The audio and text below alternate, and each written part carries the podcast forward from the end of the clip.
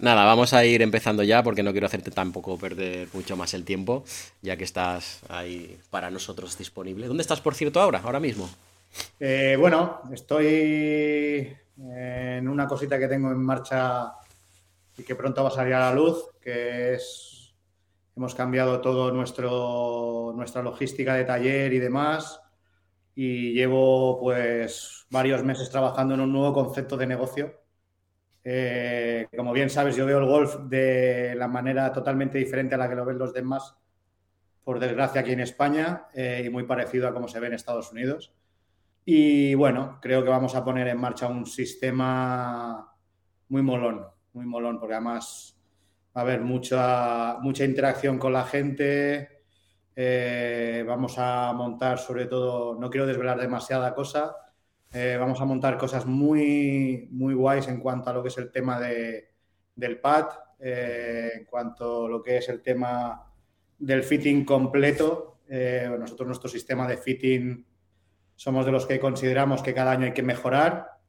yo este año pasado he evaluado todo lo que hemos hecho, cerca de los 900 fittings que se han hecho en el año y siempre he visto como factor diferencial que cuando he encontrado a un jugador al que le he fiteado la bola bien, todo lo demás ha mejorado de una forma exponencial también.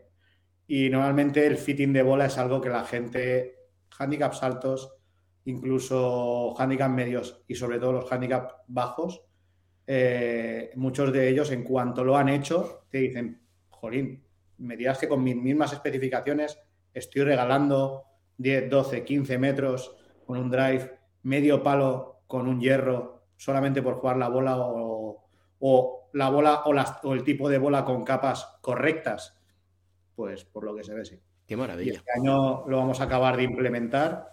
Eh, además del tipo de bola, vamos a hacer fitting the wedge, también lo del juego corto es algo que, que bueno, como suelo decir, te puedes, puedes jugar varilla de 40 gramos senior irte a una tienda que te vendan María de 130 Steve para un wedge, eh, como comprenderás, no es muy lógico, pues vamos, vamos a trabajar en ello.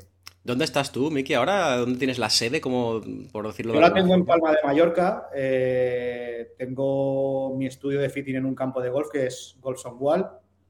Y, y, tengo ahora la nueva sede donde vamos a montar todo, todo el lío que se está montando, eh, muy cerca del aeropuerto de Palma, que está a tres minutos del aeropuerto, con una zona cómoda de parking, con la playa bastante cerca, o sea, es un sitio bastante, bastante chulo para, poder hacer una visita y que luego, bueno, al fin y al cabo lo tenemos que es bastante accesible aquí en Mallorca, que cogiendo el coche en cinco minutos te encuentras en nuestro estudio, o sea que y además no te tienes que meter en el centro de Palma, que lo problemático en Palma es aparcar, o sea que bueno. He visto alguna vez, y ahora sí ya empezamos con las preguntas, voy a poner aquí ahora un mensaje. He visto que alguna vez te vienes a algunos clubs, ¿no? Que colaboras con algunos clubs, ¿puede ser? Que sí, bueno, este año, este año por, desgracia, he tenido que ir a Escorpión a principio del año, eh, por todo lo que ha sucedido allí. Eh, pero bueno, ha gustado a la gente la forma de trabajar que tengo, mi, mi metodología y demás. Y tenemos pensado volver ahora en marzo. Todavía no he hablado con el, con el gerente del campo para poderlo organizar, pero, pero bueno, eh, estamos ahí trabajando para poderlo organizar. Qué guay. Y luego suelo ir a Golf Manises normalmente, a hacer fittings allí y que en principio es donde suelo tener la sede de Valencia. Pero vamos, que he estado en, este año pasado he estado en, en Villaitana, he estado también, eh, suelo estar en Golf Negralejo tres veces al año, cuatro veces al año máximo, porque yo aquí en, Mallorca, por suerte, pues tengo bastante, bastante gente y, bueno, siempre me gusta eh, poder, poder ir a, visitar a, campos donde tengo amigos y me siento cómodo trabajando. Claro, claro. Fantástico. Bueno, Miki, luego, a ver, esto, que quiera en un momento poner el micrófono y preguntar, esto más que, más que una entrevista es una charla, ¿vale? Yo se lo comenté a Miki que esto era una charla que le podíais preguntar, el que quiera que me lo escriba por si le da, pues le da vergüenza porque no le apetezca hablar, que me deje la pregunta escrita, yo se la transmito a Miki. Eh, yo te lanzo la primera pregunta, eh, eh, Miki. ¿Cuánto de importante es un fitting? ¿no? Porque a veces te compras unos palos, empiezas a jugar al golf, llevas dos, tres años, o uno, o lo que sea y no valoras, la gente a veces no valoramos, ¿no? Pues, oye, que puedes decidir la longitud, el lie, el grip, el tal. ¿Cuánto, de importante es un, es un fitting? ¿O cómo puede afectar unos malos palos a un, a un jugador? Unos palos que no son adecuados para él. Bueno, yo siempre pongo el mismo ejemplo. Eh, cuando uno quiere empezar a hacer deporte, lo primero que te dice el entrenador personal es que te hagas un chequeo médico. Más que nada para saber qué es lo que tienes. Sí. ¿Vale? Eh, pues yo cuando hago un fitting a una persona, lo que hago es hacer una evaluación médica de eh, prácticamente crear una ficha de usuario en el cual pues identifico cuáles son las lesiones que tiene o ha tenido, problemas de movilidad, experiencia jugando a golf, nivel, eh, etcétera, etcétera. Un nivel de preguntas muy grande en cuanto a los días que juegas, días que practicas, dónde practicas, si practicas en hierbas, si practicas en alfombra, eh, cuántas horas aprochas, etcétera, etcétera. ¿Por qué? Porque tengas el nivel que tengas, siempre se va a aprender a realizar una, una actividad física en la que realmente la biomecánica es muy importante si tienes un material pensado lo más aproximado al nivel que tienes. ¿Qué quiere decir esto? La gente cuando viene a verme a mí o viene a ver a cualquier compañero de la profesión, yo en mi caso yo soy bastante transparente y soy bastante honesto, yo les digo que los palos no son únicos para toda la vida. Los palos tienen que tener una vida como la que tiene el jugador. Si tu nivel mejora a nivel de velocidad, a nivel de preparación física, a nivel de frecuencia de juego, a nivel de, de que en competición tú te notas que el palo no te deja hacer según qué, desde el momento en el que se te han hecho los palos, hay gente que a lo mejor a los dos o tres años te dicen, oye, los palos me encantan, pero me encuentro que he perdido medio palo, estoy perdiendo un palo entero. ¿Por qué es? Y yo lo primero que les digo es que antes de sacar una conclusión le digo, vente a verme, vamos a tomar velocidades, porque yo guardo todas las fichas de Trackman de todos mis jugadores. Y, lo que hago básicamente es ver dónde estábamos cuando se hizo el fitting y dónde nos encontramos ahora. ¿Qué pasa? Que todo el mundo, por suerte o por desgracia, nos hacemos mayores, igual que un niño jovencito se va haciendo mayor y el cuerpo cambia. Yo lo identifico de esa manera. Un niño, normalmente vamos a ponerle las varillas de más blandas a más duras con el tiempo y a una persona mayor vamos a ir poniendo de más duras a más blandas con el tiempo. ¿vale? Por lo tanto, el ciclo de un jugador de golf siempre va a estar eh, adaptado a lo que es eh, el ciclo realmente de juego. Si tú juegas mucho, puedes jugar unos palos de handicap 5 y estar en handicap 8, ¿vale? Que yo esto muchas veces la gente te lo pregunta. Yo con handicap 5, cuando jugaba, jugaba estos palos y ahora tengo handicap 8, los puedo jugar. ¿Qué es lo que te falta con estos palos? ¿Qué es lo que encuentras que no te aportan con el handicap que tienes ahora?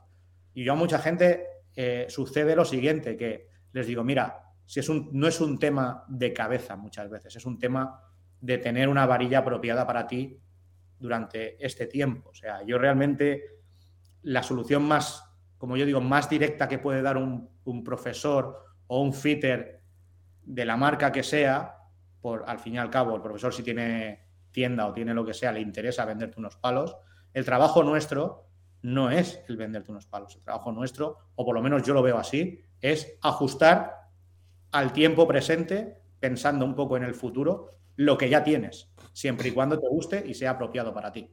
¿vale? Eso creo que es fundamental, pero en todos los niveles. O sea, no solamente un nivel, un nivel de handicap muy bajo, sino handicap medios, handicap, handicaps altos y principiantes. O sea, a mí me han venido jugadores de metro 95 que se han ido a comprarse en una tienda unos palos de principiante y tú dices, tío, si es que tu hierro 4 de principiante es el largo que te tocaría llevar en el hierro 9. ¿Sabes? sí. Y lo, primero que te dicen, pues que padecen problemas de espalda, que les duele el cuello cuando acaban de practicar, etcétera, etcétera. Pues todas estas cosas, seas mejor o peor, hay que hacerlo. Por eso, a la hora de entrenar, se programa una cosa dependiendo del nivel físico de cada persona. Pues esto es igual. Claro. Yo, por ejemplo, a veces tengo alumnos que cuando empiezan, ellos piensan, eh, tú, me, tú me corriges ahora, que las varillas eh, blandas, intermedias o duras van, van al nivel de, cuántos golpes haces. Y yo les digo, más que los golpes que hagas es a la velocidad que mueves el palo, ¿no? Entiendo. si la quieres tirar más alta, más baja, porque parece ser que hay un jugador cachas, viene un jugador potente, joven, fuerte, deportista, y claro, a lo mejor lo que dices tú, se compra unos palos o lo compra en el Wallapop, varilla regular, que los tenía un señor de 80 años. No, pero es que son regular, ¿no? Porque acabo de empezar. Esto no, esto no es así, ¿verdad? Las varillas van, por velocidad o explícanos un poquito este tema. A ver, eh, estoy, ahora lo tengo fresco porque estoy preparando muchas cosas para el blog nuestro de nuestra web eh, y estamos hablando de, este tema. El mundo de las varillas es un mundo totalmente desconocido para el público en general, por un motivo, porque a los fabricantes de golf no les interesa que la gente sepa de material, les interesa vender un palo. ¿Eh? Y, realmente eso no tiene nada que ver. Hay una cosa que es lo que yo le llamo el físico de base, y el físico de base de cada persona es diferente. Por lo tanto, hay gente que puede ser principiante, pero el primer día de clase con un hierro 7 te lo mueve a 90 millas eh, y tiene un swing tempo fast o medium fast y automáticamente ya no le puedes recomendar una varilla de la tienda. Tienes que recomendarle otra cosa totalmente diferente adaptada a eso. Sin necesidad, como yo digo, de hacer un ajuste definitivo sabiendo que ese jugador normalmente cuando ya aprenda va a mover el palo todavía un poco más rápido porque va a ir más suelto. Claro. Pero siempre hay que tener eso en cuenta. Por lo tanto, eh, hay una cosa que es la velocidad de base, por eso hay un montonazo de fabricantes de varillas, un montón de varillas, de puntos de flexión, de balances, de deflexiones, de key points, de etcétera, etcétera, lo cual eso te va a dar básicamente el poder ajustar al máximo en cualquier tipo de jugador. Yo en un jugador de handicap alto, ese ajuste no se busca hiperajustado, pero sí se busca ver un poco hacia dónde va a ir, porque eso durante un fitting, aunque sea una persona de handicap 36, que de cada 10 bolas te pega 5 bien o te pega 5 más o menos, ya se ve un poco hacia dónde va a ir ese jugador. O sea, sobre todo si tienes experiencia a la hora de ver jugadores, tú lo ves en clase. O sea, cuando tú le das una clase a un principiante y haces dos correcciones técnicas, enseguida te vas a dar cuenta si esa persona va a jugar bien o mal. Correcto. Porque ves la, capacidad similar. Pues en esto es igual. esto es exactamente igual. Hay otra pregunta que a veces me hacen muchos alumnos, me preguntan y, quizá en la comunidad no tanto, pero creo que puede ser interesante para la gente que luego nos verá en YouTube. A, grandes rasgos, porque entiendo que, claro, tú eres es una referencia en esto y como te empieces a hablar de estos detalles no, no paras, ¿no? Pero a grandes rasgos, ¿qué diferencia una varilla de acero a una de grafito? en un, juego de hierros, en un hierro 7? ¿Qué diferencia puede notar o se puede ver, notar el jugador o ver cuando sale la bola eh, de tener una varilla de, acero a de grafito? La gente dice, ¿qué me pongo? ¿Varilla de acero? ¿Me pongo varilla de grafito? Un poco cuál es, cuál es la gran diferencia, si hay alguna, que eso ya lo vas a... Bueno, vamos, vamos a partir de la base. Eh, siento si va a ser un poco tostón lo que voy a decir, pero, pero lo pienso así. O sea, yo siempre que todo el mundo me habla grafito acero, y al fin y al cabo digo, el acero necesitas mantenerte físicamente muy bien, porque es probablemente el material que más lesiona en golf. Si tú te vas a dedicar a jugar profesionalmente o te vas a dedicar a jugar a un nivel muy alto, pues mira de ajustártelo con una varilla de acero, ¿vale? Pero ahora verás un poco cómo te lo voy a acotar. Hace 25 años, Dynamic Gold, True Temper, sacó la varilla Dynamic Gold de toda la vida, ¿vale? ¿Qué genera esto? Estamos hablando que hace 25 años. O sea, esta varilla en 25 años no ha evolucionado nada. ¿Vale? ¿Qué sucede? Es una varilla de vuelo bajo, una varilla para un jugador de potencia, una varilla para un jugador que mueve el palo a una velocidad porque encima es una varilla que es pesada, etcétera, etcétera, etcétera. Si yo me voy al lado del grafito, o vamos a llamarle, vamos a llamarle lo que son las fibras, ¿qué sucede? Cuando nosotros trabajamos con un material mixto o de fibra, puedes llegar a obtener el mismo rendimiento con una varilla de acero y una de fibra, como puede ser una steel fiber. ¿Por qué? Porque realmente tienen capacidades a nivel técnico y evolución técnica ese tipo de varillas de jugar con pesos de hasta 125 gramos en fibra de hierro. ¿Qué diferencia tiene con una varilla de hierro? Una, muy importante, tienes la misma precisión, la misma precisión que una varilla de hierro. La más importante es que esa varilla, cuando tú pegas un mal golpe, el nivel de vibración es como la de una varilla de grafito, por lo tanto no lesiona, mm, prácticamente es un 90% menos lesiva que una varilla de acero. Y tienes ese mismo control. El ejemplo está muy claro. El jugador amateur, en comparación con los jugadores en los tours, lo más cercano que suele estar es al golf femenino.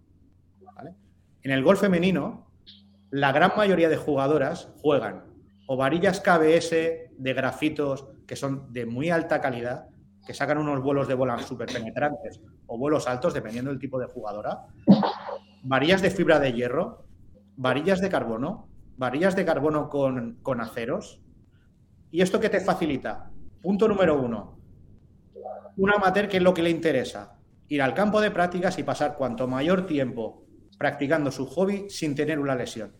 En una jugadora profesional que juega 40 semanas al año, es exactamente igual, con la diferencia que ellas juegan 40 semanas, 6 días por semana, con sus horas de entrenamiento y sus horas de campo.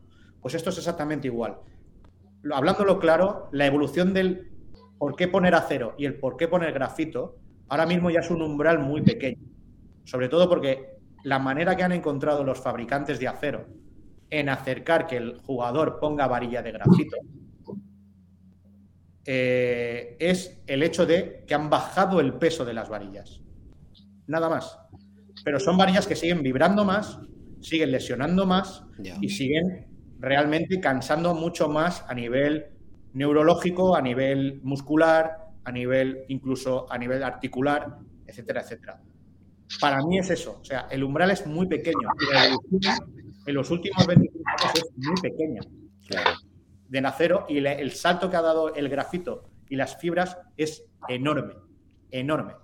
Y cada año se nota este salto. O sea, eh, yo vengo ahora de, haber estado en Orlando, que he tenido muchas reuniones con fabricantes de varillas y el salto tecnológico que tienes en las varillas de, de Fujikura, en las varillas de, de, MCA, en las varillas de KBS, en las varillas de TPT, en las varillas de VA, eh, es enorme y en cambio me presentan varillas de Nippon y son las mismas de hace seis o siete años, ¿sabes?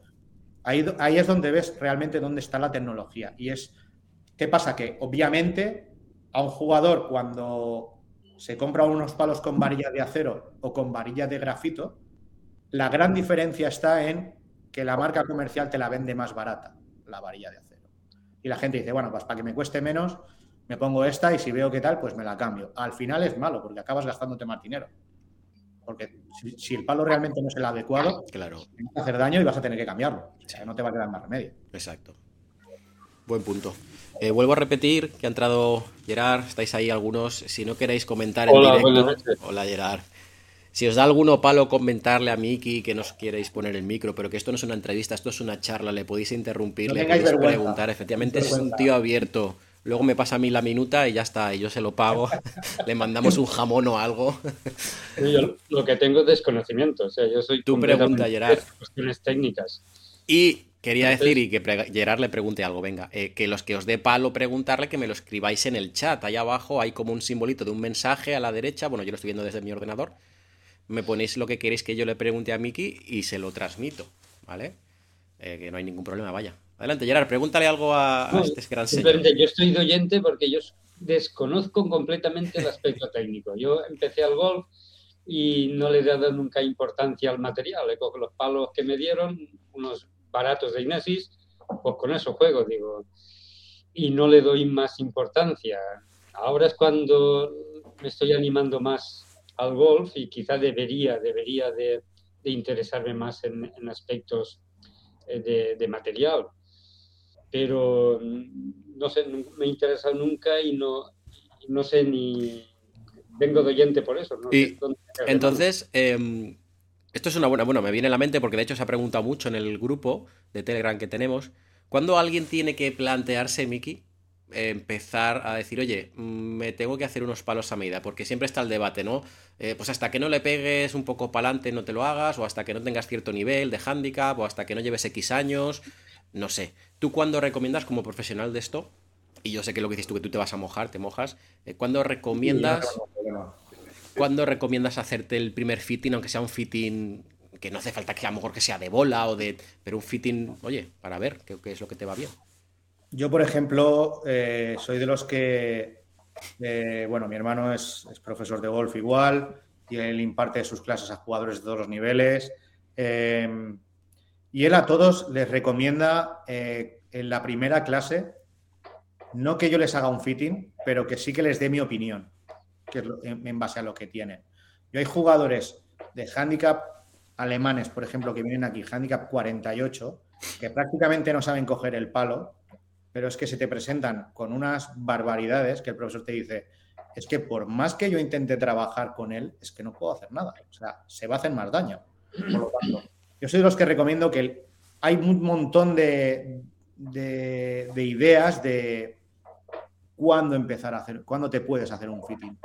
Realmente, eh, un fitting te lo puedes hacer cuando tú quieras.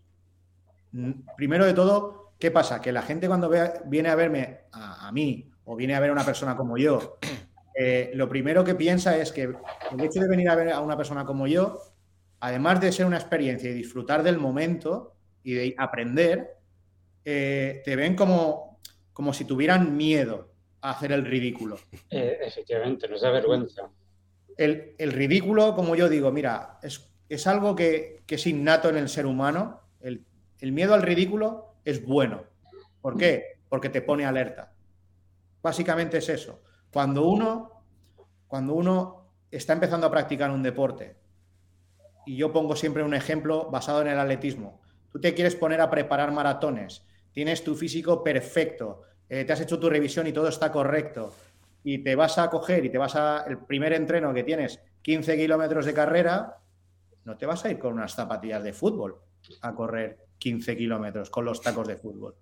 Te vas a buscar unas zapatillas para carretera o unas zapatillas que si pesas entre 70 y 90 kilos tienes una amortiguación específica, que si tienes entre 50 y 60 tienes otra amortiguación, pues esto es exactamente igual. Yo no me puedo ir a jugar a golf sin saber y acabar mi clase o acabar de jugar a golf sabiendo más, menos o un montón con dolor. Eso no puede ser. O sea, no puede ser. ¿Cuándo tenemos que hacernos un fitting? El fitting te lo tienes que hacer el primer día. Y siempre a todo el mundo se lo digo, el primer día que tú salgas de clase y digas, el profesor me ha dicho que estoy bien. He pegado de 100 bolas 20 potables ese día. Ese día. O sea, y no pasa nada. ¿Por qué? Porque nosotros, yo por lo menos a la hora de fabricar los palos y a la hora de hacer los fittings, yo no valoro las bolas que pegas buenas. Estoy valorando lo que estás haciendo cuando la pegas mal, qué es lo que sucede. Y intento, a través del fitting, que tus bolas malas, tú digas, ¡buah! Le he pegado horrible, pero la tengo allí. O sea, que las bolas malas parezcan buenas. Y según vas mejorando de nivel, tus bolas malas cada vez están más cerca de tus bolas buenas. Y el secreto en un jugador profesional o en un jugador de handicap bajo es, como yo digo, el disimulo. Que cuando tú veas a un jugador que se queja, y luego veas la bola y digas, joder, pues tampoco la ha fallado tanto. Sí. Ese es el truco de un palo bien hecho para una persona. Y es lo que hay que hacer en cualquier nivel. No hay que tener vergüenza. Tú te vas a comprar unos palos de golf a una tienda sin saber de golf y a mí me parece irrespetuoso el que la persona que está en la tienda, el dependiente o el asesor o el fitter, no te haga ni pegar dos pelotas ahí en la tienda. Y te diga, no, eh, como no sabes tal, esto mismo. No, no, porque yo le voy a un restaurante y a lo mejor me siento a comer y quiero unos espaguetis. Vale, perfecto, pero no me he dado cuenta que a lo mejor yo soy alérgico a no sé qué y eso lo tiene en el plato. ¿Y qué pasa? De todas maneras, hay una cosa. Yo cuando empecé, empecé hace 7 o 8 años, empecé eh, con un profesor. Y bueno, mm, dijo, utiliza estos palos o compra, esto no me acuerdo, hace tiempo. Pero quiero decir, el profesor lógicamente debería orientarme o si no hacerme un, un pseudo fitting él, pues a base a su conocimiento, pues sí recomendar, recomendar que lo haga. Pero no, yo no me acuerdo en absoluto, hace siete años, no me acuerdo lo, lo que cena hoy. eh, eh casi todo el mundo empieza con un profesor. Hay algunos que son autodidactas, pero casi todos empiezan con un profesor. Entonces, imagino que se pone en manos del profesor, que sería el que le orientaría, o bien él mismo, en base a sus conocimientos, hacer un tipo de, intrusismo profesional, de hacer un, fitting o recomendar.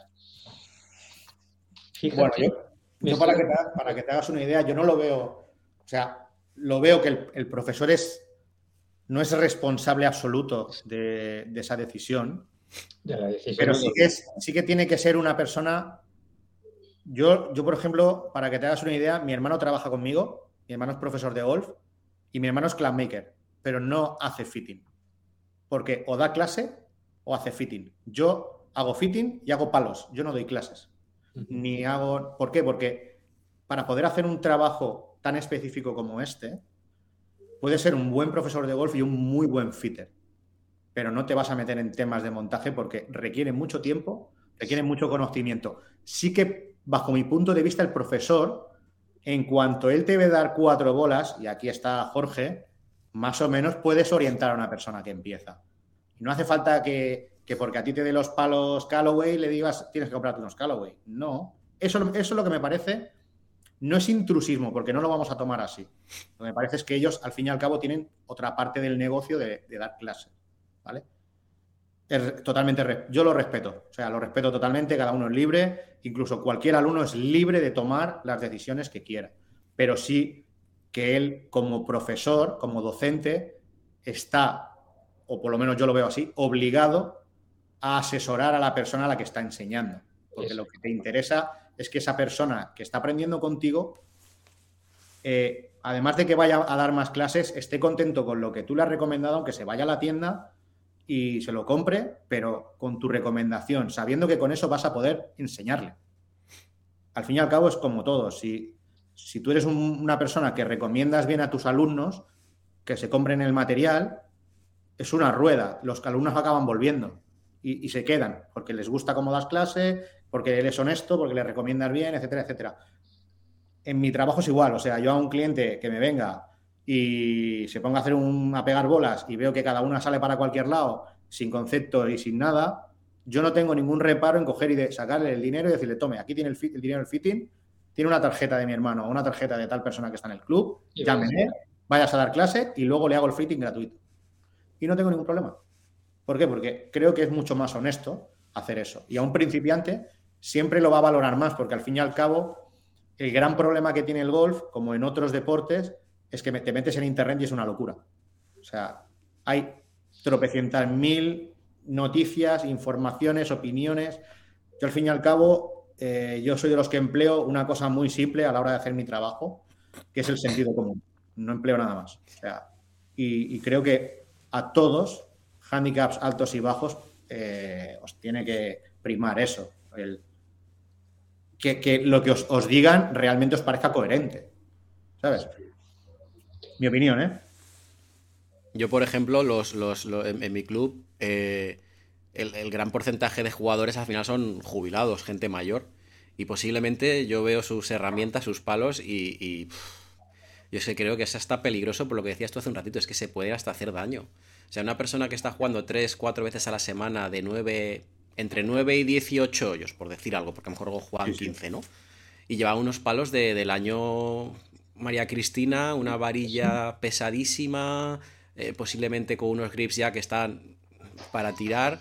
Y digo, no puedo entender cómo no se gastan lo que tengan que gastarse para toda la vida ya, porque al final ya llegará un momento que dices, bueno, pues por lo menos mejor de lo que tienes, seguro. Y dentro de unos años, pues tendrás a lo mejor que retocar cosas, pero son cosas que yo no.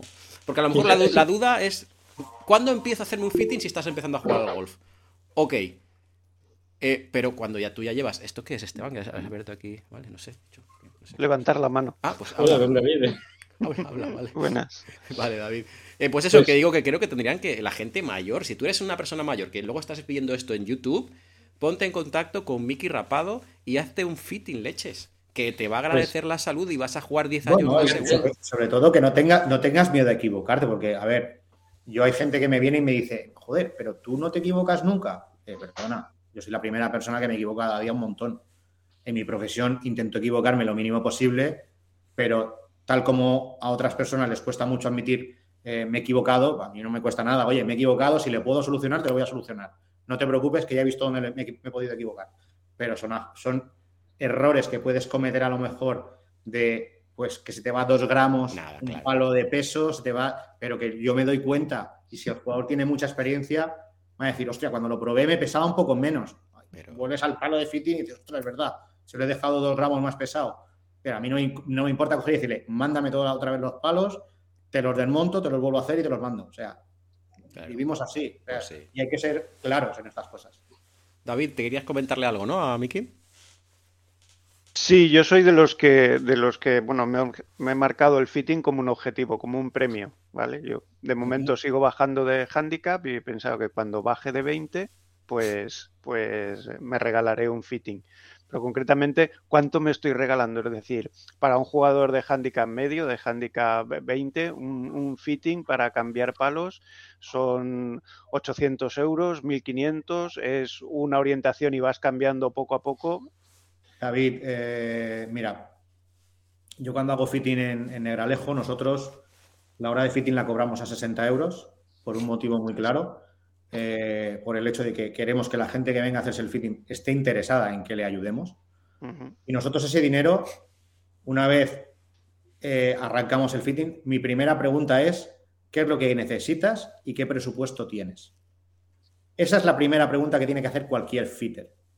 ¿Por qué? Porque yo no voy a recomendarte unos palos de 1.900 euros si tu perfil es de 800.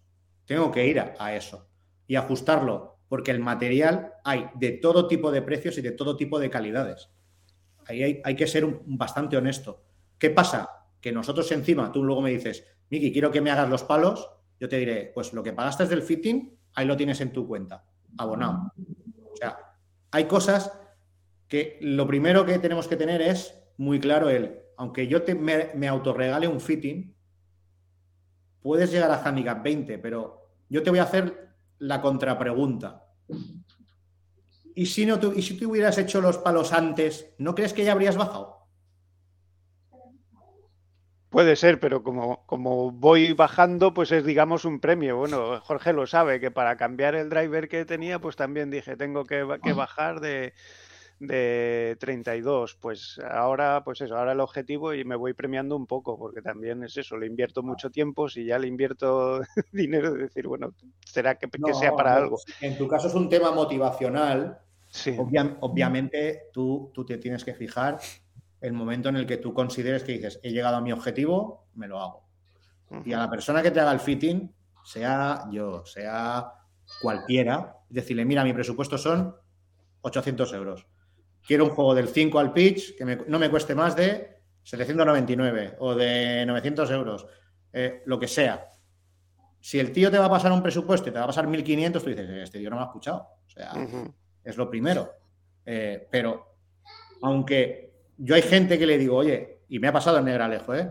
Tu, tu budget es de 1000 euros, el juego de hierros. Pero tienes este que, con todo el descuento que nosotros te hacemos, con descontado de tal, pagas 1070. ¿Te cuadra? O 1100, ¿te cuadra? Hostia, pues no sé, tal. No te preocupes. Buscamos otra opción.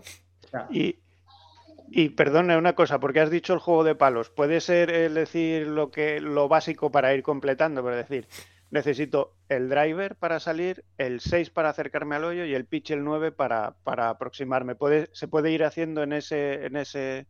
A ver, lo puedes hacer, obviamente. Eh, la historia está en que en el momento que tú tomes esa decisión, por cómo es el mercado, por cómo es el mercado, no por mí, a mí me da igual, como si quieres llevar un palo de cada marca, me da lo mismo. Eh, cada año las marcas cambian de modelos.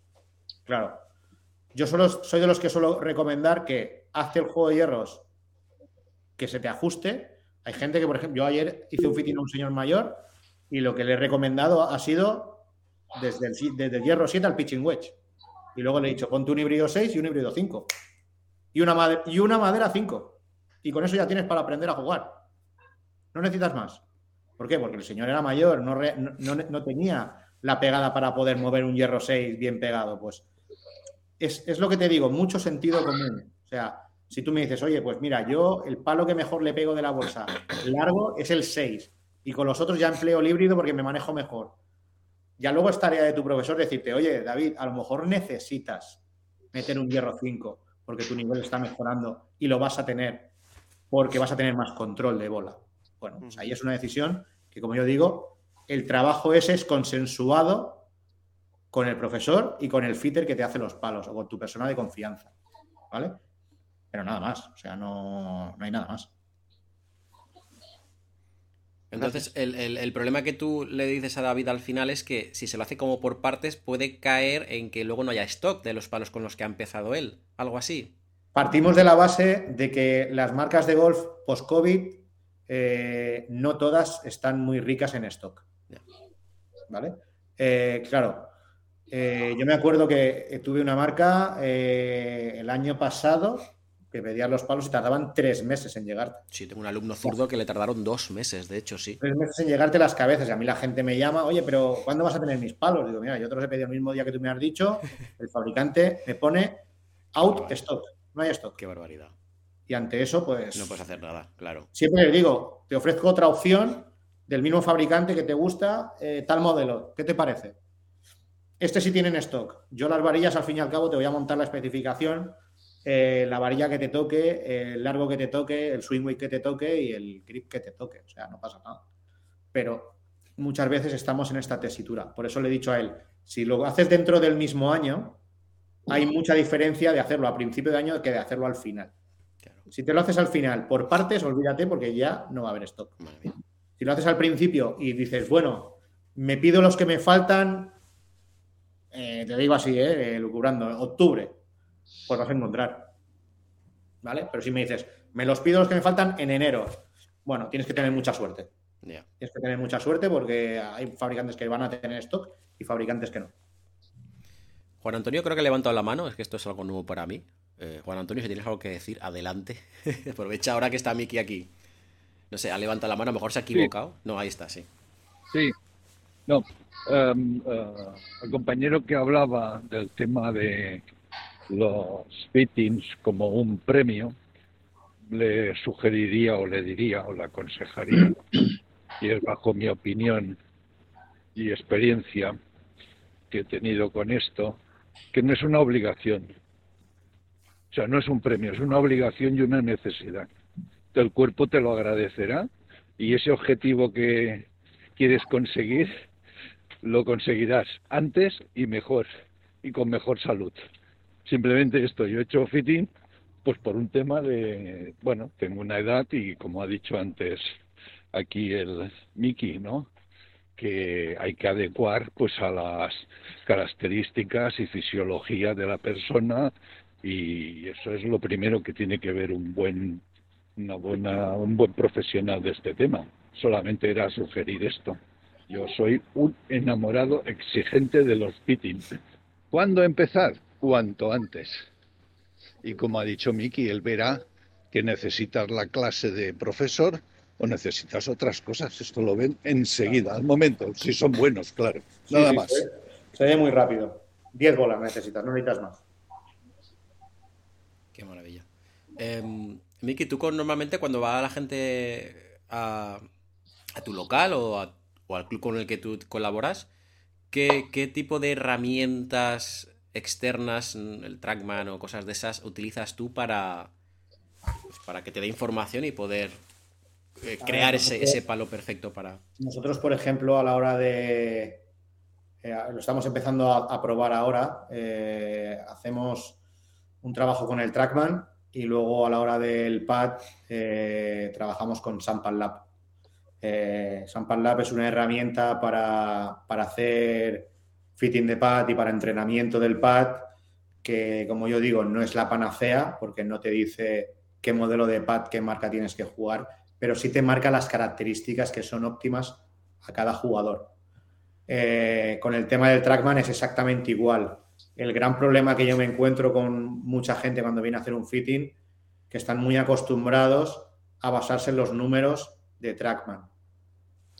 No siempre nos tenemos que basar en los números de Trackman porque hay ciertas cosas biomecánicas que se ven externas al Trackman que lo ves en el jugador. O sea, hay jugadores que muchas veces por su swing tempo mm, vas a poderle recomendar un tipo de varilla u otra con una especificación u otra. Y sobre todo, no tenemos que ir a pies juntillas con los números de Trackman. Obviamente es una pista muy importante pero siempre digo lo mismo, cuando un fitter no es capaz de interpretar un vuelo de bola, si la bola sale con más spin, con menos spin, viéndola con los ojos y se tiene que apoyar en un aparato, tiene mucho que aprender. ¿Vale? ¿Qué pasa? El gran problema que yo le veo y muchos fallos que encuentro, por eso yo mantengo mi fitting de pad en un sitio cerrado, pero mi fitting de todo lo demás al aire libre, es que el encasillarlo todo dentro de un simulador o dentro de una zona cerrada, esos números realmente no son 100% reales. Y que luego sucede mucho que la perspectiva de vuelo que tiene el jugador cuando tiene los palos y cuando ha estado en el Trackman o cuando ha estado en el Foresight o cuando ha estado en donde sea, no son iguales.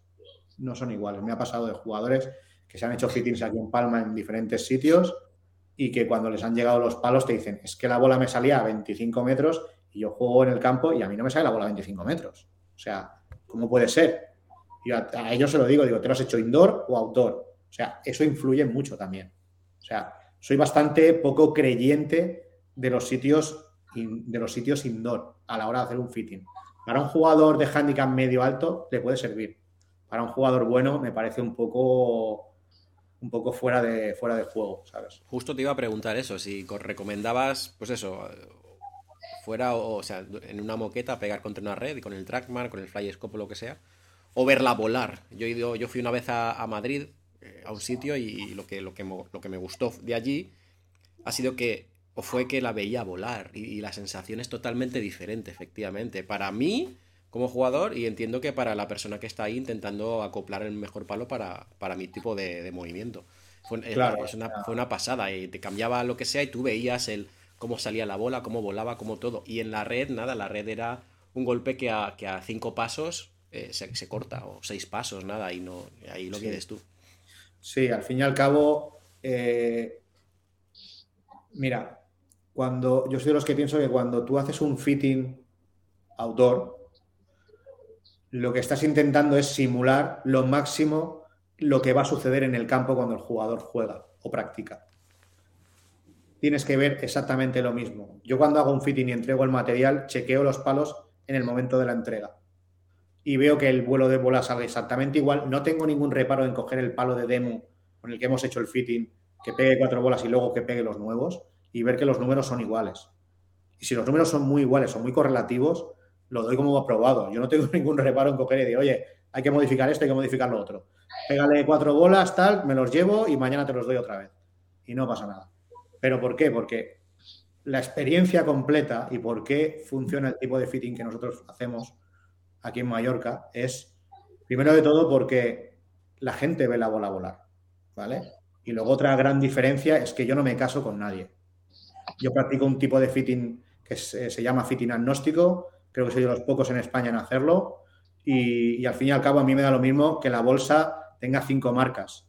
Me da igual. Yo voy a buscar el máximo rendimiento en cada palo que lleve el jugador y un hilo conductor en toda la bolsa. O sea, si el jugador encontramos que su altura óptima con un hierro es 23 metros, vamos a buscar 23 metros con todos los palos. ¿Por qué? Porque es la manera de que tú tengas un control de distancia adecuado, óptimo todo sea esperado. Que mucha gente te viene y te dice, joder, es que con este palo me sale una distancia, con este palo me sale otra, me sale una altura, me sale no sé qué. Y tú dices, pero bueno, vamos a ver. Eh, las cabezas puede ser que estén bien, la elección de la configuración de las varillas no son adecuadas. Eso es lo que hay que tener un poco en cuenta. Es, muy, es muy clásico lo de pego lo mismo con el 7 que con el 5. Anda que no lo he escuchado yo de veces eso. Te tiene que pasar a diario prácticamente. Totalmente. Eh, cuando tú haces un fitting, un fitting de palos, de, juego de palos, por ejemplo, de hierro solo, eh, ¿Vas palo a palo, Miki? No, yo, a ver, yo soy de los que pienso que el fitting de, hierros no puede ser nunca con un hierro 7. ¿Vale? Todos mis fittings son con un hierro 6. ¿Vale? A excepto si tengo un jugador senior o tengo un jugador que veo claramente que no puedo recomendarle un hierro 6 para hacer un fitting, porque no la levanta o porque no tiene pegada o porque no la mueve, y sí que me bajo un hierro 7, pero es en ese tipo de jugador. Hasta en los niños lo aplico. ¿Vale? ¿Por qué?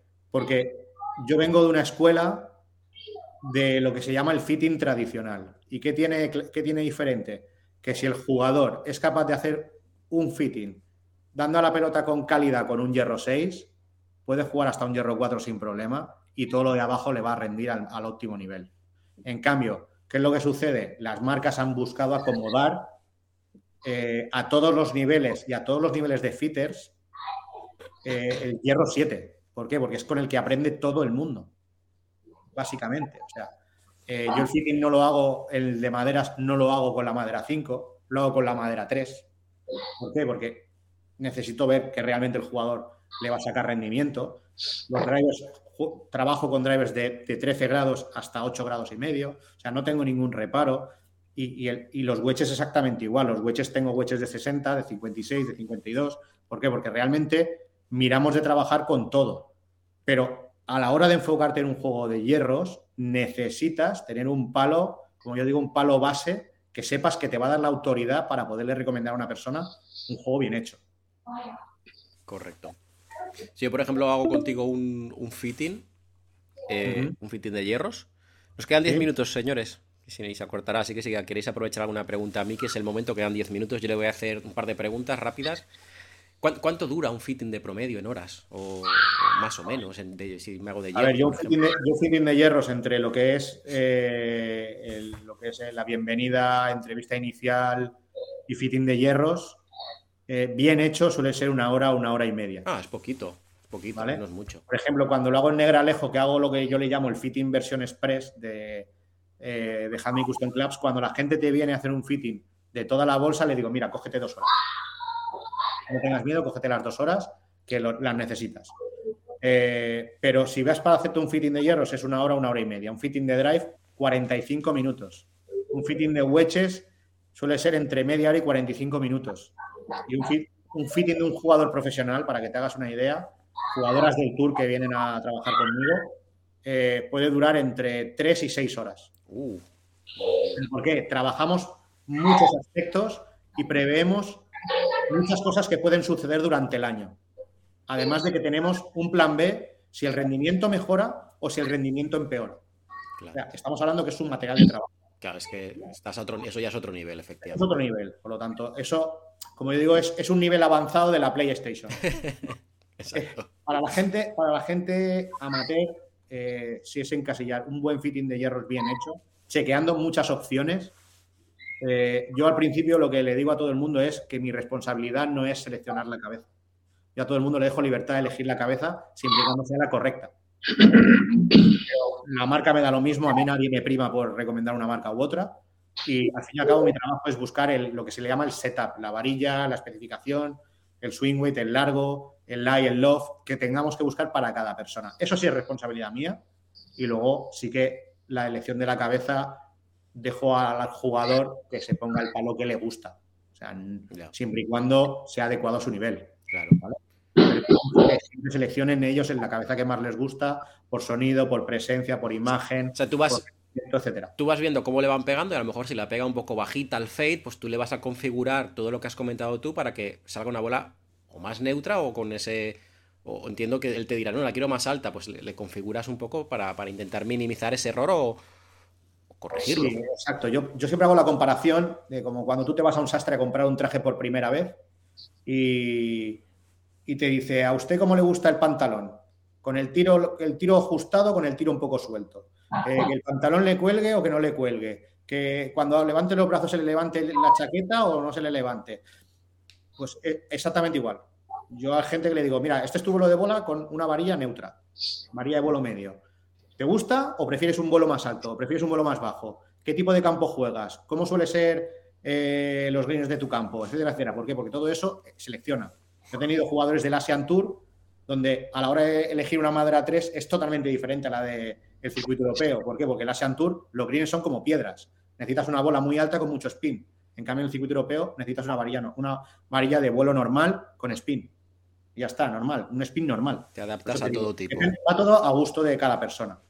Aprovechen, señores, que quedan siete minutos a preguntar algo a Miki, por favor. Si no, iré haciendo yo preguntas. Alguien levanta la mano.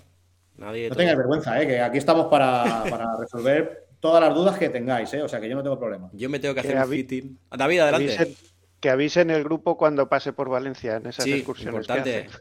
Pues hacemos una excursión a Mallorca. No, eh, ha ha comentado Miki que se pasará, ¿no? Por Valencia alguna vez se pasa.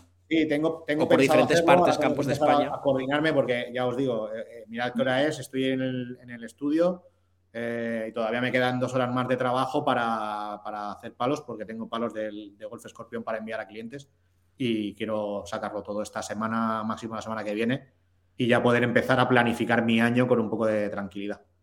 De todas formas. Miki, tú tienes Instagram, tienes página web, que ahí vas colgando todo, ¿no? Nosotros lo ponemos todo en las redes. eh, página web, vamos a sacar, vamos a lanzar página web nueva. Calculo que en unas tres semanas, más o menos, si todo va bien. Y, bueno, este año nos hemos vuelto un poco pirados y vamos, me vais a ver un poco más por internet que, que de costumbre, porque eh, tengo una agencia de, de- de grabación y todo el rollo, y vamos a hacer un montón de vídeos y, che, y checks y pruebas y, Qué bueno. y os, y os va a molar mucho lo que, lo que tenemos preparado. Hace falta, ¿eh? Hace falta porque yo mucho desconocimiento. Yo he dicho aquí en Valencia, tengo un amigo en una tienda, eh, pero quitando eso, no conozco a mucha más gente con la que confiar para llevarle a hacer cambios de palos, la verdad. O sea, sí, vas al típico club y te cambian el grip, te cambian una varilla, pero no sé, es un poco demasiado básico al final, no, no, no sé. Y, a- y al fin y al cabo, eh, ¿a cuántas personas no le ha pasado de decir, jolín, yo juego los palos, eh, los he llevado a tal sitio, me han cambiado los grips y los palos no me funcionan igual que antes? Sí, ¿Aquí qué ha pasado? Pues porque a lo mejor te han puesto un grip que pesa 15 gra- eh, 10 gramos menos o 6 gramos más eh, y te han desajustado los palos claro, a donde tú estás ad- adaptado. O sea, hasta eso es importante. exacto. Yo a todos mis jugadores, cuando les hago los palos, les digo, oye, el día que te los cambies, mismo modelo de grip, el color me da igual, pero mismo modelo de grip, mismas cintas, mismo todo. Y si no hay gente que te dice, no, te los mando y me lo haces, pues lo que tú quieras. Qué bárbaro. Si buscamos eso, que, que ¿para qué? Para que todo el trabajo que hemos hecho no se vaya al garete. Claro. A, día de hoy, Miki, si tú haces un fitting, ¿qué, tardan en, qué tardas en enviar? Porque entiendo que tú te encargas de todo, ¿no? La gente, el- el usuario se va, tú te encargas de montarlo y, cuando él lo recibe en su casa, ¿cuánto tiempo puede pasar? Estamos, ahora mismo estamos entregando, eh, pues mira, estamos a estas alturas de mes. Yo estuve el día 7, del 7 al 10 en Valencia, para que te hagas una idea. No sé qué día es hoy, es día 15, y yo hay gente que ha recibido palos ya la semana pasada. O sea, Rapidísimo. puede ser 3, 4 semanas como una marca comercial igual, con la diferencia de que nosotros, todo lo que sale de aquí, sale construido aquí. Y está todo pensado para cada persona Muy bien. intentamos respetar más o menos esos márgenes, tres, cuatro semanas. Si tenemos stock, hay veces que ahora con la web intentamos que la gente entienda que cuando tú construyes un palo de golf a medida, no vas a tener las 3.000 varillas que tenemos en la web, ni todos los modelos de cabezas que hay, que hay veces que no las tenemos. Si la tenemos en stock, en 24 horas sale. O sea, Qué maravilla. prepara el palo con prioridad y sale. Muy rápido. Pero vamos, que normalmente yo le calculo un palo bien hecho, es como cuando tú te haces un traje. Sí. Eh, lo que te tarde el modista en Lo hacerlo. que pasa que siempre, como los quieres tener, parece que es más. ¿no? Dices, tres semanas suenan a tres meses al final, como cuando te compras Sí, un coche. ver, yo al principio tres, Pero tres bueno. meses me frustraba mucho cuando tenía que esperar, pero ahora eh, cuando estamos hablando que es un mes, Claro, la gente le digo, mira, ponte un mes. está bien. Si es antes, felicidades, pero normalmente va a ser un mes. Bueno, pues quedan tres minutos para que no se quede Miki así de repente cortado. ¿Alguien quiere preguntar alguna cosa última, aunque le parezca una- alguna chorrada, lo que sea? Es el momento. Que quiere levantar la mano a alguien, alguna duda que se haya quedado. Alejandro, dale. Alejandro, pregunta lo que necesites. Buenas, a ver, es que me conecté un poco tarde, no sé si lo han dicho. Sí, ¿A partir de qué nivel handicap o más o menos eh, regularidad o dispersión recomiendas hacer el fitting? Eh, Miki, tienes tres minutos para responder. Vale, voy a ser rápido, Alejandro. Eh, háztelo ya.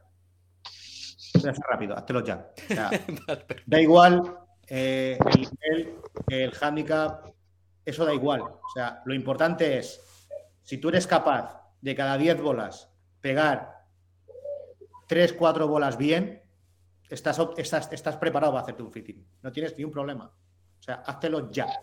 Lo único es qué capacidad vas a tener tú de sentirte ridículo o no. ¿Vale? Vergüenza no tienes que tener de ir a hacer un fitting con cualquier persona que realmente le ponga interés, porque realmente esa persona está allí para ayudarte, no está ni para reírse de si lo haces bien o lo haces mal. A mí me da igual, o sea, yo quiero ayudarte y en este caso estoy centrado en sacarte el máximo partido. Eso es lo único que yo le veo, o sea, y te lo tienes que hacer en el momento que tú digas, es que lo que tengo ya no puedo jugar con esto o ya no puedo avanzar o no me gusta lo que tengo, eh, no tengas vergüenza. O sea, y también siempre lo digo, no es lo mismo hacerte un fitting en una tienda que hacértelo con un profesional también. O sea, cambia mucho, ¿eh? Vale, gracias. Gracias. Miki, muchísimas gracias. Esta, esta charla, porque creo que es muy buena, quedará grabada, la publicaré en YouTube, en la comunidad. Gracias, Miki, gracias a todos por participar. Miki, despídete. Nada, oye, gracias a todos por a- haber escuchado la chapa que os he dado a todos. Eh, y si tenéis cualquier duda, por favor, a mí no me importa volver otro día. Eh, me planifico con tiempo y sin ningún problema. Y lo dicho, o sea, que encantado. Pues muchas gracias, señores. Miki, un Gracias. placer. Y nos vemos. Gracias. Hasta luego. Hasta luego. Gracias.